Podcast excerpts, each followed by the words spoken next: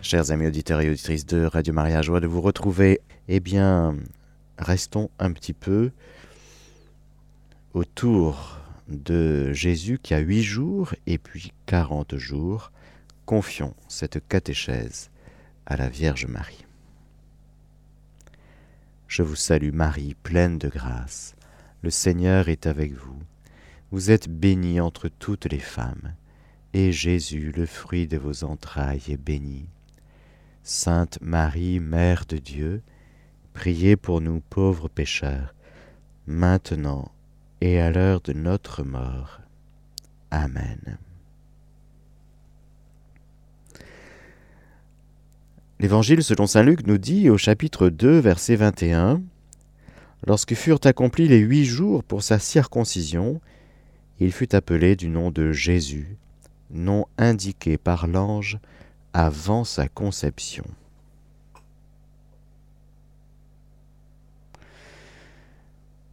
Cela nous dit non seulement que Jésus a été circoncis, c'est l'acte de couper le prépuce avec un couteau de silex, rite bien antérieur à l'époque de Jésus.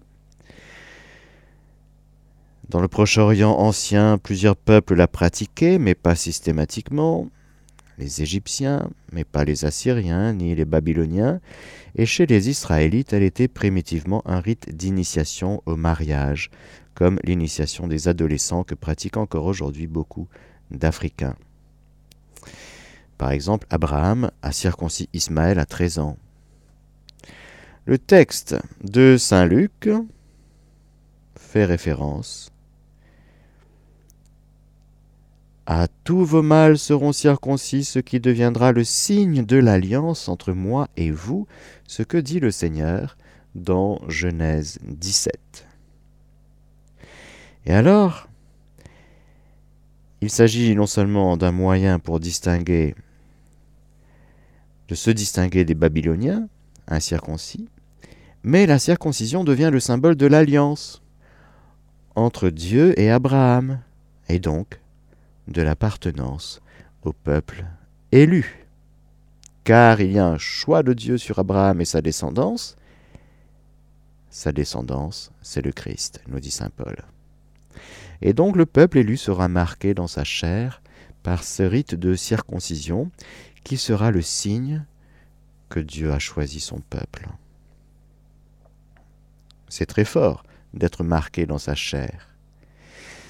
C'est très fort d'être marqué dans sa chair à raison de signes spirituels, religieux, référencés à une révélation divine.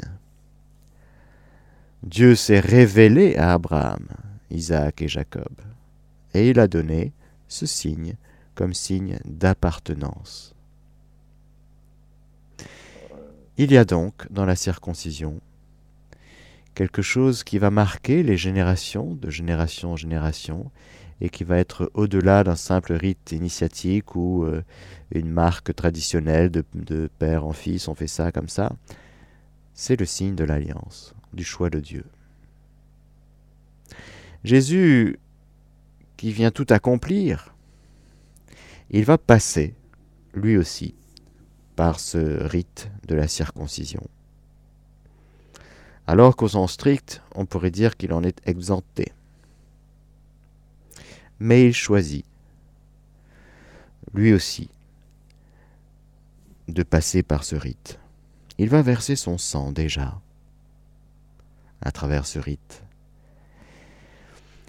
Pour nous, chrétiens, il n'y aura plus besoin d'être circoncis dans la chair. Pourquoi? Parce que l'alliance entre Dieu et l'homme, justement, elle est dans le Christ, dans la personne du Christ. Le signe de la circoncision pour nous, chrétiens, sera le baptême. C'est ce que Saint Paul dit dans Colossiens 2, 11, 15. C'est en Jésus que vous avez été circoncis d'une circoncision qui n'est pas de main d'homme, mais l'entier dépouillement de votre corps charnel. Telle est la circoncision du Christ, c'est-à-dire la circoncision spirituelle instituée par le Christ et qui est le baptême. Enseveli avec lui lors du baptême, vous en êtes aussi ressuscité avec lui parce que vous avez cru en la force de Dieu qui l'a ressuscité des morts. Vous qui étiez morts du fait de vos fautes et de votre chair incirconcise, il vous a fait revivre avec lui, il nous a pardonné toutes nos fautes. Il a effacé, au détriment des ordonnances légales, la cédule de notre dette qui nous était contraire. Il l'a supprimée en la clouant à la croix. Il a dépouillé les principautés et les puissances et les a données en spectacle à la face du monde en les traînant dans son cortège triomphant, triomphal. La nouvelle circoncision pour nous est donc le baptême sacramentel.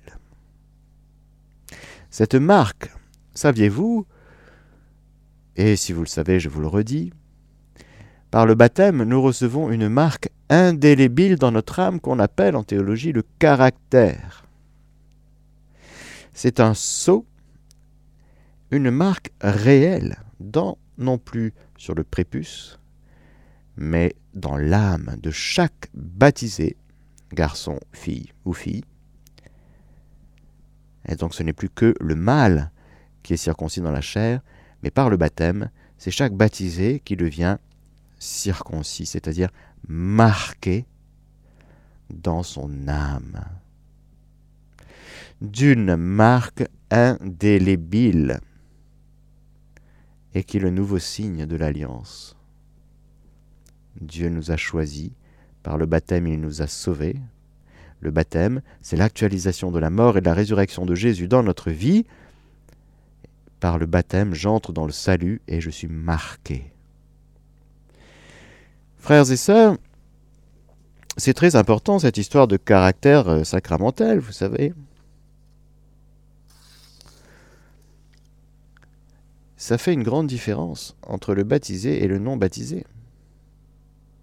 Le baptisé est marqué. Rendons grâce au Seigneur de nous avoir euh, ainsi marqués d'un sceau indélébile c'est pourquoi, par exemple, nous ne pouvons pas nous faire débaptiser. Ça ne marche pas. Pourquoi? Parce que c'est une marque indélébile dans notre chair, par notre âme. Dans notre âme, nous sommes marqués à vie de ce sceau, de ce choix de Dieu qui nous a choisis, qui nous a sauvés, qui nous a restaurés, qui nous a réintégrés dans la communion avec Dieu. Alors voilà ce à quoi la circoncision était un, appel vers la réelle circoncision, qui est beaucoup plus forte que celle dans la chair, mais celle qui est le baptême. Par le baptême, je suis mort au péché et vivant à Dieu, pour Dieu par le Christ. C'est beaucoup plus fort, beaucoup plus puissant qu'une simple marque charnel sur le prépuce d'un garçon. Jésus va donc entrer comme rédempteur dans notre humanité, prenant notre nature humaine, assumant notre nature humaine, et il va passer par ce rite, au cours duquel eh bien, nous recevons le nom. Le nom était donné au moment de la circoncision. Nom donné par l'ange avant sa conception. Rappelez-vous, dans l'Évangile selon Saint Matthieu. Alors que nous sommes dans Saint Luc. Saint Luc qui parle de l'Annonciation à Marie. Mais c'est dans Saint Matthieu que l'ange donne le nom. Alors c'est au huitième jour que Jésus reçoit son nom, qu'il avait évidemment avant la conception. Mais c'est beau de voir que le nom de Jésus, à huit jours, va, va être donné. C'est ce nom de Jésus qui va marquer tout, non seulement son identité, mais sa mission. Dieu sauve. Yeshua. Jésus. Dans ce nom, frères et sœurs, eh bien nous avons le salut. Quiconque invoquera le nom du Seigneur sera sauvé. Tu as un problème, tu as une difficulté, tu as des tentations, tu as un coup de mou, invoque le nom du Seigneur, invoque Jésus. Appelle du dedans la personne de Jésus. Car dans ce nom de Jésus est contenue une puissance de salut. Il n'y a pas d'autre nom au ciel, sur terre et aux enfers par lequel nous ne soyons sauvés. Ce n'est que dans ce nom qu'il y a pour toi le salut. Alors oui, frères et sœurs, lorsque nous appelons Jésus, n'oublions pas de l'invoquer, c'est-à-dire de l'appeler du dedans, de nous. C'est là qu'il est. Et il aime être appelé, être invoqué.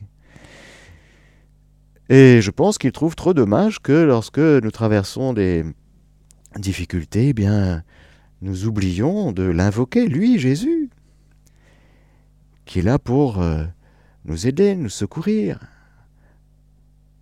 nous, nous aider, oui, nous sauver, nous, nous fortifier, nous sanctifier.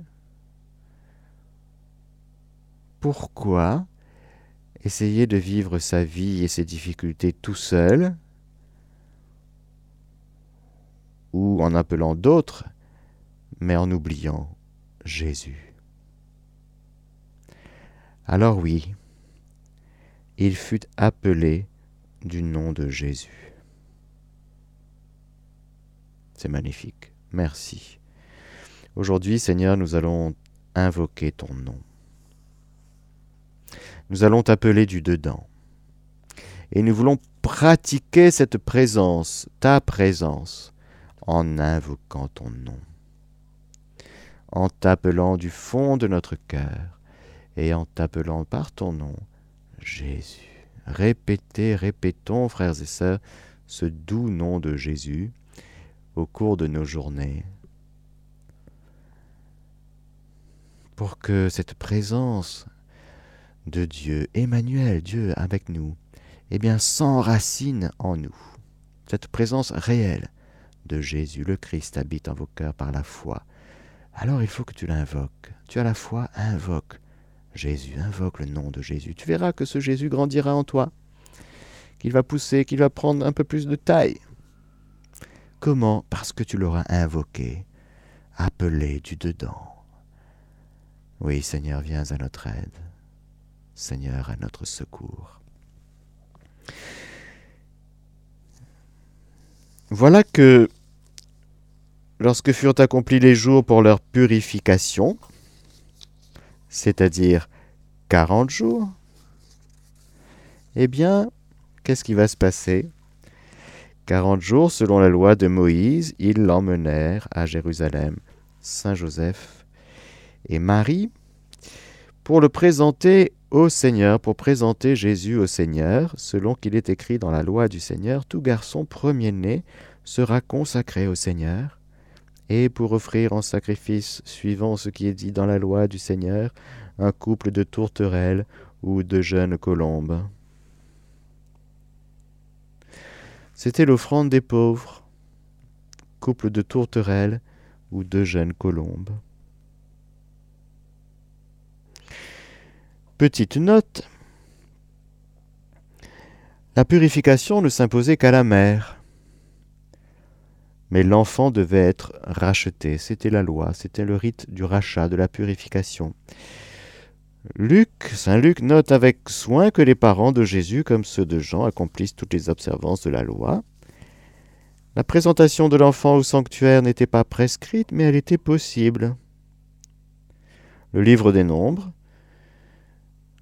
comme, nous le dit le livre des nombres, et devait paraître convenable aux gens pieux.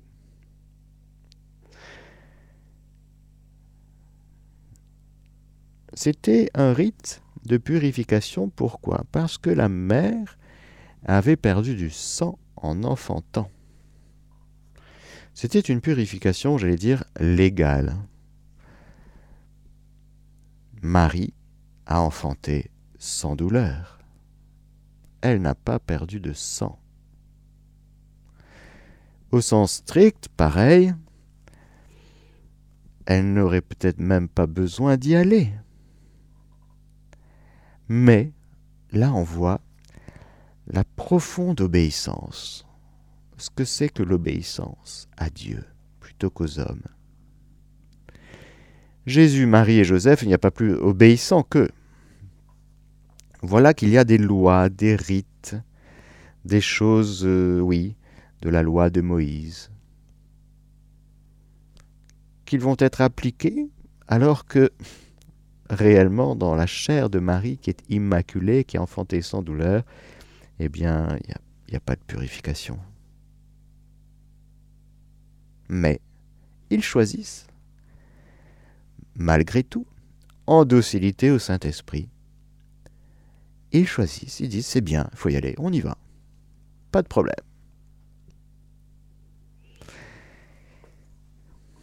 Ils choisissent d'obéir à la loi mosaïque alors que nous sommes en présence de celui qui vient accomplir toutes choses.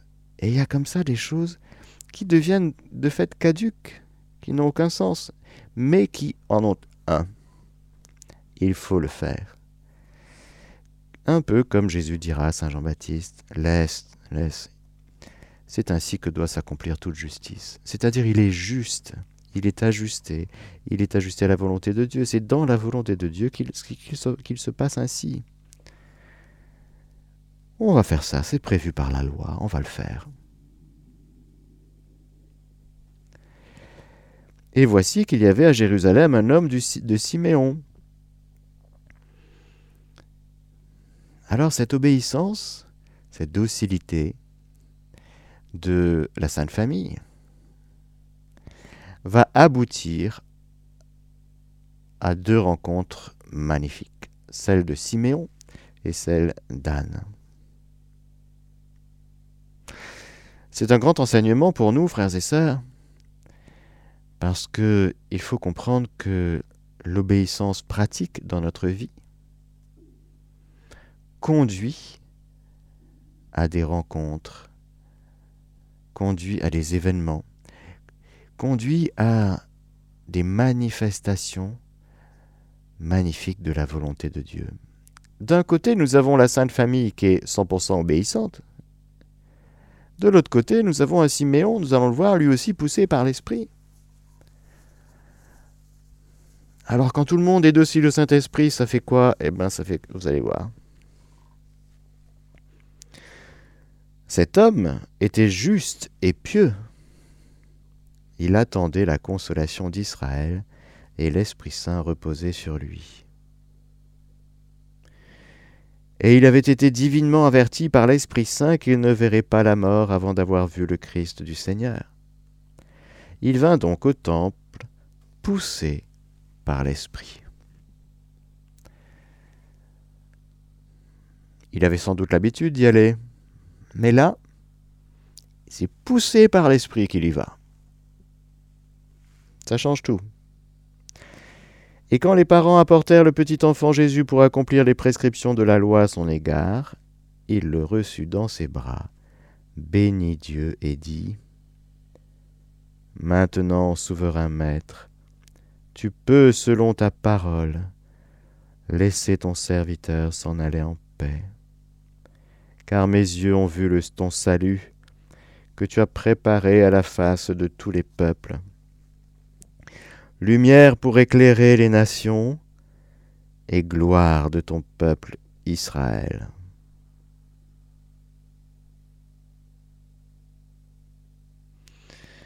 Magnifique. La rencontre. Siméon, poussé par l'Esprit, il était dans l'espérance, l'espérance messianique, l'espérance d'Israël, il attendait la consolation. Il attendait d'une certaine manière il y a deux manières d'attendre. Il y a une manière d'attendre, on sait que ça va arriver, mais ça nous fait ni chaud ni froid. Quand ça arrivera, ça arrivera, ça arrivera on verra bien. Mais il y a une autre manière d'attendre. avec amour.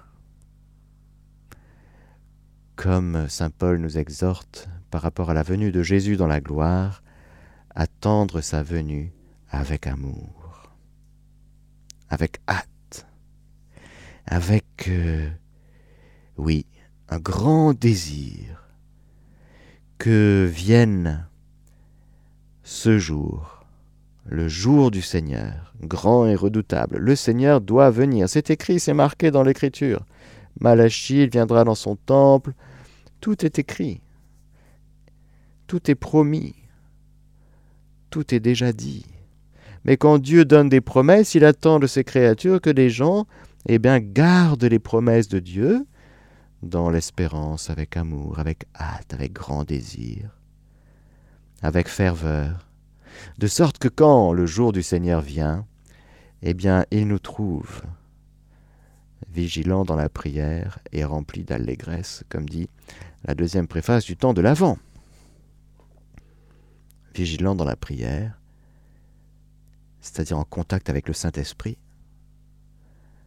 et remplis d'allégresse, parce que l'attente de l'espérance doit s'accomplir.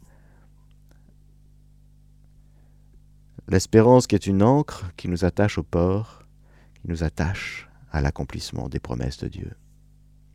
C'est cela l'espérance. Elle nous ancre déjà dans l'accomplissement. Ce que Dieu promet, il le fait. Ça prend du temps. Oui, alors il y a des gens qui disent euh, le Seigneur tarde à réaliser ses promesses. Finalement, est-ce que ces promesses sont bien véritables? Est-ce que vraiment le Seigneur va accomplir ses promesses? Il ne retarde pas. Mais il use de patience pour que un maximum se convertisse. Un maximum se convertisse. Alors, voilà Siméon qui entre au temple, poussé par l'Esprit, et qui, devant cet enfant, va être éclairé du dedans. Parce que nul ne peut dire Jésus est Seigneur si ce n'est dans l'Esprit Saint. C'est du dedans, éclairé par l'Esprit Saint, que Siméon reconnaît en cet enfant celui qu'il attendait. Sinon, si vous voulez, ce n'est pas possible autrement. Alors, dans l'Esprit Saint, il comprend. Son cœur d'espérant, touche l'accompli, voit l'accompli. Mes yeux ont vu ton salut. Rappelez-vous ce que nous avons vu et entendu. Voilà que l'accomplissement gagne. Jésus vient accomplir toutes les promesses. Il vient accomplir la, volonté du Père tout en lui n'est que accomplissement de la volonté du Père. Marie, elle est la créature accomplie, puisque dans son mystère, dès sa conception, dans sa conception, elle ne dit que la victoire de Dieu, l'accomplissement de la victoire de Dieu, du dessein de Dieu, de sa volonté bienveillante. Saint Joseph entre dans la danse, et puis petit à petit, on voit les gens qui rentrent. Les temps sont accomplis les temps sont accomplis et le Seigneur veut que nous entrions, frères et sœurs, dans l'accompli, dans l'accomplissement, dans notre vie très concrète. Frères et sœurs, combien de temps nous allons rester dans l'Ancien Testament? Par des attitudes du style euh, j'espère que Dieu est miséricordieux, j'espère qu'un jour Dieu me sauvera, J'espère que tout cela est accompli, frères et sœurs. Le salut est advenu jusqu'à vous, dans cette maison. Le croyez-vous? Le croyant et l'espérant, ils gardent, ils prennent la parole de Dieu au sérieux et ils tiennent l'accompli. C'est très important. J'espère que vous voyez ce que je veux dire de sorte que celui qui est dans l'espérance, il est dans la joie. Au milieu des épreuves, il garde non seulement la parole de Dieu parce qu'elle est dite de Dieu, mais il garde la parole de Dieu dans sa puissance d'accomplissement. C'est pour ça que celui qui est dans l'espérance, il peut tenir dans les épreuves, parce qu'il s'appuie sur la fidélité de Dieu, sur la toute-puissance de sa miséricorde. Dieu est fidèle, il est fidèle celui qui a promis. Je garde ça dans ma vie. De sorte que si je passe les ravins de la mort, je ne crains aucun mal. Et nous allons traverser, nous allons traverser un jugement particulier, chacun. Nous allons traverser des choses, tout ce que nous aurons à traverser dans notre vie. Eh bien, si j'ai la foi et l'espérance, eh bien, je traverserai tout appuyé sur notre bien-aimé. Qui est celle-ci qui monte du désert appuyée sur son bien-aimé?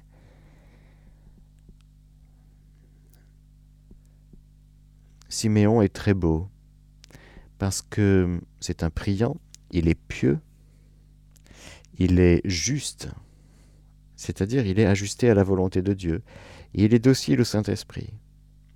Pour ceux et celles qui sont dociles au Saint-Esprit, il y a des grandes joies chaque jour.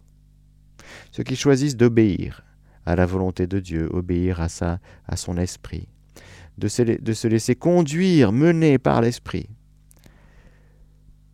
Ça nous garde dans un cœur de pauvre, de la pauvreté évangélique, et cela nous fait découvrir eh bien, les dons de Dieu chaque jour, sa nourriture, sa manne, ses cadeaux, ses clins d'œil. Merci Seigneur. Maintenant, Maître souverain, tu peux. Selon ta parole, c'est toi, Seigneur, qui avais mis dans mon cœur que j'allais voir la consolation d'Israël.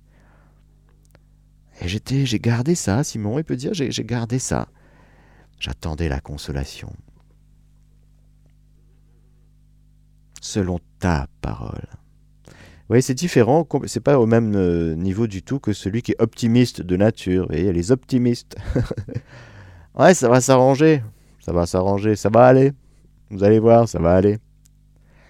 Et puis, la nature pessimiste, quoi. Ah bah non, c'est la cata, ça va aller le mal en pis, vous allez voir. On va pas s'en sortir. Bon. On est au-dessus de tout ça, on est au-delà de tout ça. Pourquoi? Parce que c'est selon ta parole. Siméon, et dit, Maintenant, souverain maître, tu peux selon ta parole. Cette parole que j'ai gardée et qui s'accomplit, je la vois de mes yeux, je la touche de mes mains, je la prends dans mes bras, cette parole, et je l'embrasse, comme je l'ai embrassée.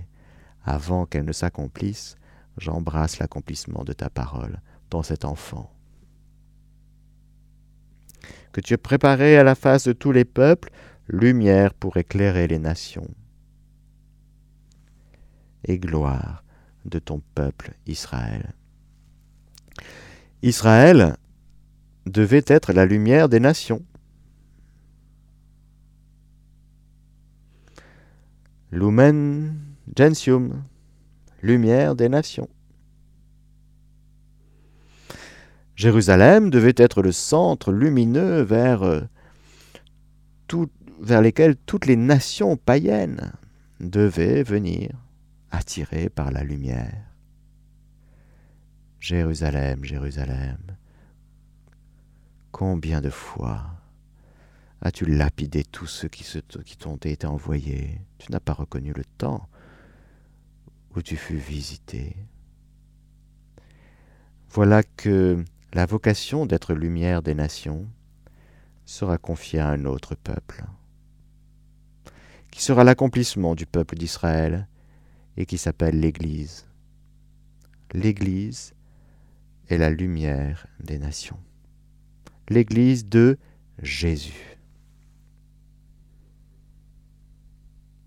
C'est Jésus qui est la lumière des nations. Siméon le voit, le proclame. Et ce sera Jésus qui sera lumière du monde, le Verbe est la lumière véritable qui éclaire tout homme. Et ce Jésus dira dans l'Évangile selon saint Matthieu, vous êtes la lumière du monde. Autrement dit, vous en moi, moi en vous. C'est ça la lumière. Si vous me laissez vivre en vous, par vous, eh bien la lumière va distiller et les nations vont venir parce que la lumière attire. La lumière qui se réfractent à travers la sainteté, bien sûr, la vérité, l'amour. C'est à l'amour que vous aurez les uns pour les autres que tous vous reconnaîtront pour mes disciples. L'Église. Malmenée en ce moment, prions, prions pour l'Église. Son père et sa mère étaient dans l'étonnement de ce qui se disait de lui. Siméon les bénit et dit à Marie, sa mère, Vois, cet enfant doit amener la chute et le relèvement d'un grand nombre en Israël. Il doit être un signe en but à la contradiction. Et toi-même une épée te transpercera l'âme, afin que se révèlent les pensées intimes de bien des cœurs. Alors, une parole donnée dans l'Esprit Saint par Siméon. Il est rempli d'Esprit Saint, poussé par l'Esprit Saint, et reçoit Jésus dans ses bras, et ça sort. Une prophétie. C'est pas calculé. Une prophétie, c'est pas quelque chose qui est calculé. Ce n'est pas un discours réfléchi qui a été bien, pensé avec un petit 1, petit 2, petit 3 en amont de la rencontre. Voyez Nous avons rendez-vous à 14h, il faudra que je lui dise ça, ça et ça. Non, c'est pas ça. La prophétie, elle jaillit. Elle jaillit du cœur du prophète qui est en contact actuel avec Dieu. Et qui ne cherche pas en amont à dire quelque chose de particulier. Lorsque vous serez devant les tribunaux, et ne pensez pas à ce que vous allez préparer pour votre défense, parce que l'Esprit de votre Père parlera en vous.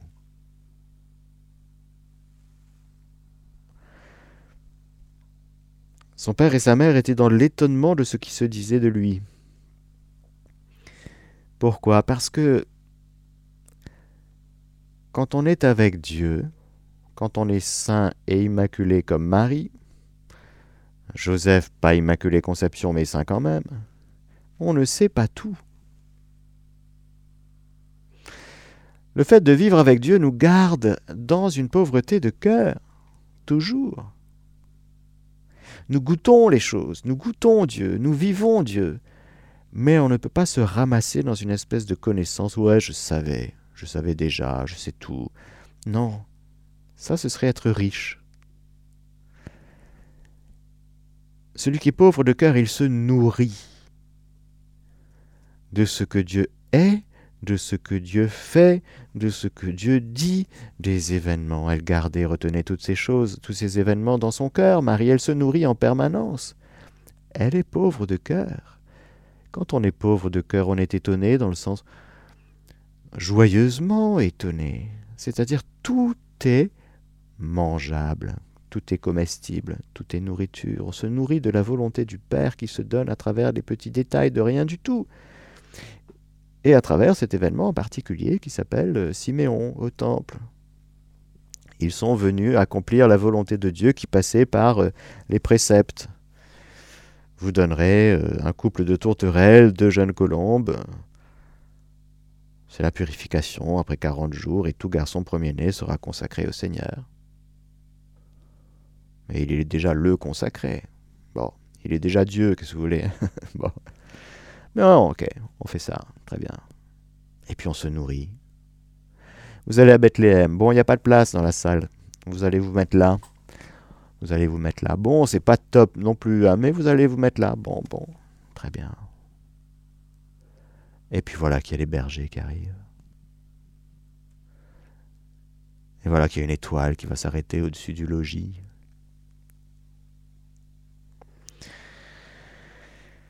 Quand quelqu'un est dans la volonté divine, c'est tout l'univers qui se met au rythme, qui s'aligne.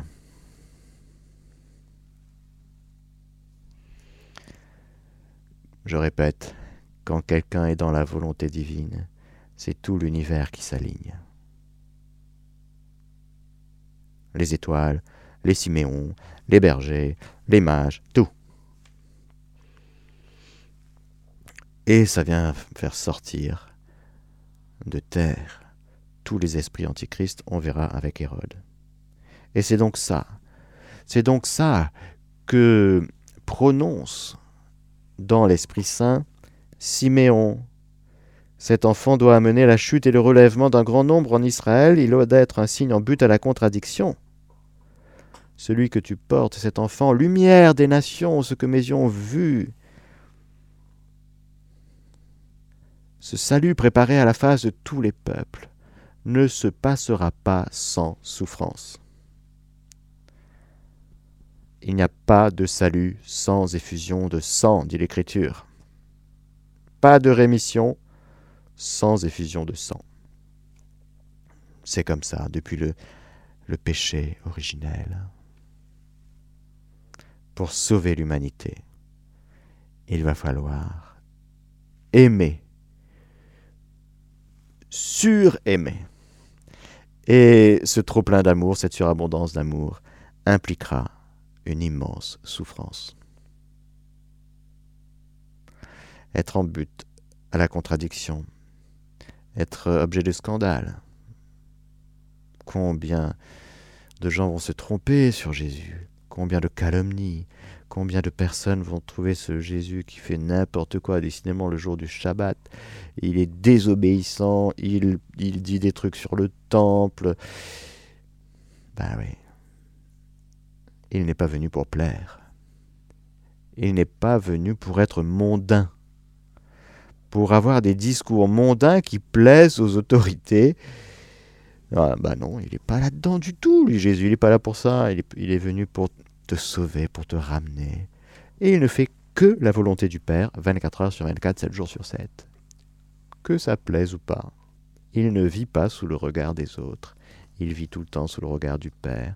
Et c'est ce regard du Père, cette présence du Père que nous avions précisément quitté par le péché, eh bien que le Seigneur nous redonne. Il nous dit, moi je suis tout le temps avec le Père. Le Père et moi nous sommes un. Et je ne dis rien de ce que je auprès du Père. Je ne fais rien de ce que le Père me dit de faire. Tu vois la vie, c'est ça la vie. Alors moi je te ramène dans cette vie-là. Parce que toi, tu es parti dans ta vie à toi. Et je viens te ramener. Alors on comprend la résistance, on comprend l'énorme combat, on comprend la croix. On comprend le mystère de la croix qui commence dès l'incarnation. Pourquoi? Parce que cet enfant doit être un signe en but à la contradiction. Il va faire tomber, il y a plein de gens qui vont être déçus par Jésus, vous savez. Plein de gens. Après un enthousiasme, ce type est formidable, et puis, oh, ils vont laisser tomber. Pourquoi? Parce qu'ils ont fréquenté Jésus d'une manière trop humaine, pas assez dans la foi. Et puis ils ont fréquenté Jésus un peu pour eux-mêmes, plus que pour lui. Alors Marie va participer à 100% à cette douleur, à la souffrance du Fils de Dieu. Marie, ce sera Notre-Dame des douleurs, des sept douleurs, c'est-à-dire la plénitude des douleurs. Alors on ne prend que sept dans le chapelet de sept douleurs, vous savez. Mais Marie, c'est la créature qui a le plus souffert. Personne, comme créature, n'a souffert avec autant d'intensité Marie.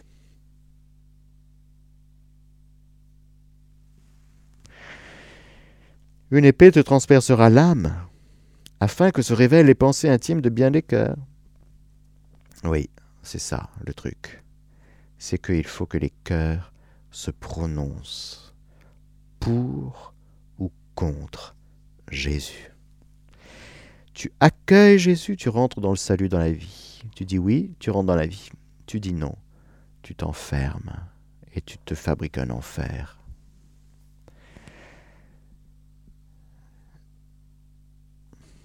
Merci Marie pour tes douleurs, pour chacune de tes douleurs, pour ton cœur, j'allais dire, qui est à la fois heureux tout le temps, tout le temps, tout le temps, tout le temps, et en même temps dans la douleur tout le temps, tout le temps, tout le temps, tout le temps. C'est ça le cœur de Marie.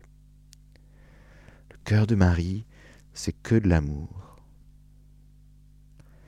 que de la lumière et 100% de souffrance.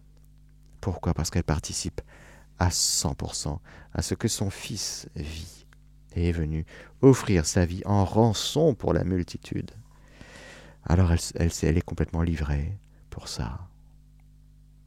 Merci Marie pour chacune de tes souffrances. Il y avait aussi une prophétesse, Anne, fille de Phanuel, de la tribu d'Azer. Elle était fort avancée en âge. Après avoir, depuis sa virginité, vécu sept ans avec son mari, elle était restée veuve. Parvenue à l'âge de quatre-vingt-quatre ans, elle ne quittait pas le temple, servant Dieu nuit et jour dans le jeûne et la prière. Survenant à cette heure même, elle louait Dieu et parlait de l'enfant à tous ceux qui attendaient la délivrance de Jérusalem. Merci Seigneur pour cette femme, Anne, fille de Phanuel de la tribu d'Azer.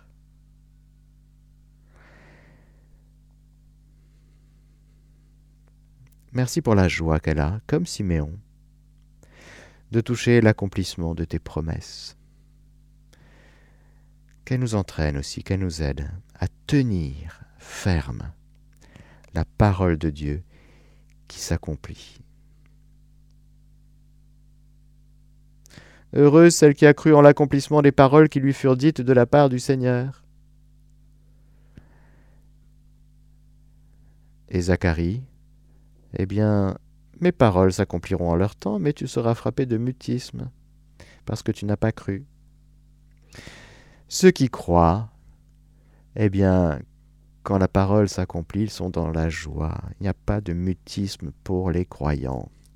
Pourquoi? Parce que ce dont ton cœur croit, proclame-le. Et tu parviendras au salut. Si tu crois dans ton cœur, et si tu professes de tes lèvres, alors tu parviens au salut, que Jésus est ressuscité. Il faut que, tu, ça sorte par tes lèvres, ce que ton cœur croit. Alors merci Anne de délier par euh, ta louange eh bien, tous les esprits muets qui empêchent les êtres humains de louer le Seigneur. Nous sommes faits pour louer le Seigneur, pour le bénir, pour lui rendre grâce, pour proclamer son nom, proclamer sa mère, ses merveilles. Bénissez le Seigneur. Baleines et bêtes de la mer, mais êtres humains, toi, Israël, vous les prêtres, bénissez le Seigneur. Et que le Seigneur nous trouve en train d'aujourd'hui de louer, de le bénir. Amen. Alléluia. Que le Seigneur Tout-Puissant vous bénisse, le Père, le Fils et le Saint-Esprit. Amen.